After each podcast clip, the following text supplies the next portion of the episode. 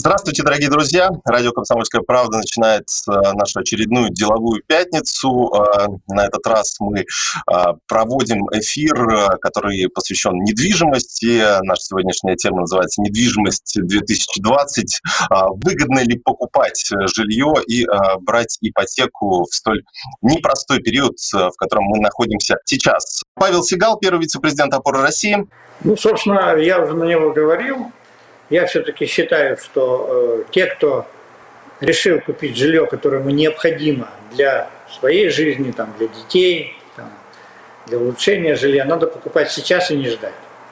Те, кто хочет э, вложить деньги э, с целью дальнейшей получения либо арендного дохода, либо перепродажи в последующем, я бы советовал пока подождать и посмотреть, как рынок будет реагировать.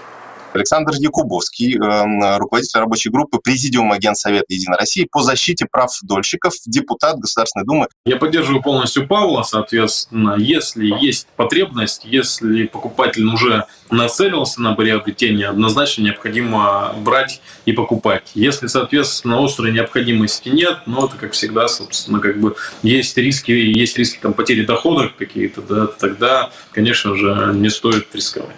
Артем Бортневский, э, вице-президент группы компании «Инград». Я бы разделил ответ на две части, э, точнее даже на, на три составляющие. Смотрите, а если брать для себя, то есть я тут присоединюсь к Павлу Александру, э, да, это на текущий момент рынок стал гораздо более надежным, но при этом смотрите на три основные составляющие в конкретной новостройке, если говорить про именно первичное жилье. Первое.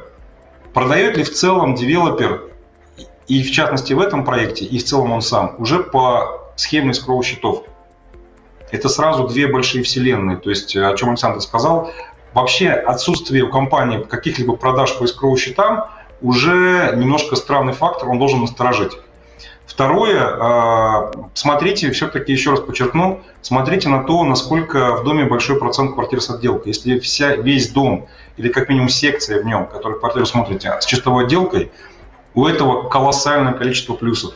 Вот э, послушать человек, который год живет в новостройке, я сам, где все квартиры отремонтированы. У меня идеальная тишина. И третий момент – это, соответственно, смотрите внимательно на дополнительные условия.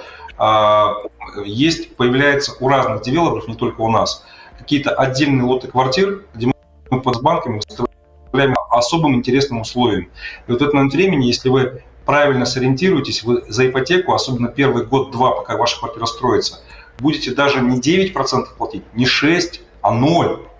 А если у вас еще есть ликвидный товар, типа вот э, трейдинговской квартиры, и вы сможете по ней правильно с девелопером договориться, то, в принципе, вы тогда не только не платите. Смотрите, какая интересная штука может быть.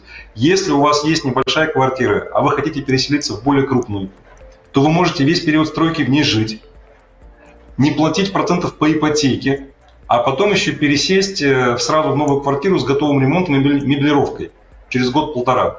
Ну как в этих ситуациях от этого отказываться? Я считаю, что уже лучше на рынке не будет. Хуже не будет, но это, в принципе, та ситуация, когда на рынке уже возникло то качественное предложение, которого не было и год, и два, и три назад, ну пора этим пользоваться. Спасибо вам большое, что приняли участие в нашей деловой пятнице. Я напомню, что этот проект реализует радио «Комсомольская правда». Мы каждую неделю собираемся, обсуждаем а, с властью, с бизнесом и с представителями потребительского сообщества. Ну, ну собственно, я очень часто выступал в этой роли. А, те вопросы, которые нам сейчас важны с финансовой точки зрения. Сейчас в период а, такого экономического кризиса хочется почаще разъяснять, как принимать взвешенные, правильные финансовые решения, которые бы нам приносили выгоду, а не потери.